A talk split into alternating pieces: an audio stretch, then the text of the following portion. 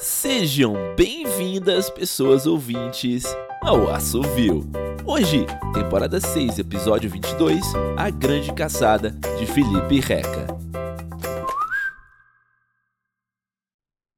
A cada milênio, naquele planeta mar, nascia uma lua. Criatura vil, de pele branca, cheia de reentrâncias, tomava para si os raios do distante sol e os lançava impiedosamente contra os habitantes do mar sem fim. No azul, viviam seres octópodes e longevos.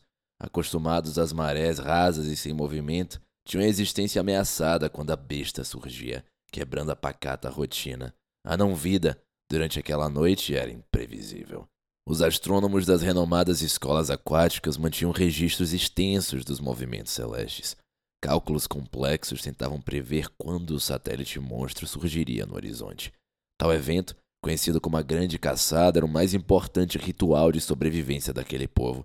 Somente os mais aptos se destacavam e eram laureados na mais profunda glória.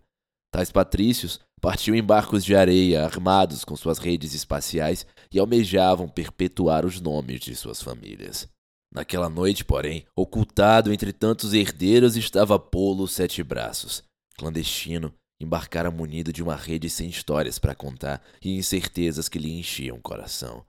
A majestosa e horripilante lua cobriu o horizonte. Em um primeiro levante, arrancou um bastão pútrido das entranhas do planeta e desferiu seu golpe.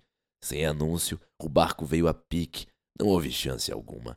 Polo Sete Braços, sem reação, apenas fechou os olhos, aguardando a morte precoce. Mal sabia que o movimento das pálpebras lhe garantiria a vida. Da covardia surgia seu manto de coragem. De olhos cerrados, não poderia ser acertado pelos raios luminosos. Polo Sete Braços era um dos poucos nadando nas águas turbulentas sob a lua. Franzino, muitas vezes alvo de chacotas, agora era invejado por tantos outros prostrados em derrota. Naquele momento, História ou ascendência não importavam. Acariciou a calúnia ciumenta que lhe era lançada e, revigorado pelo sentimento de pertencimento, enredou a lua. Presa, a criatura se debateu até colapsar.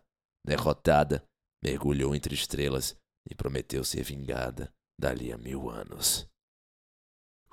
Meu nome é Ariel Aires e essa foi a grande caçada de Felipe Reca aqui no Assovio.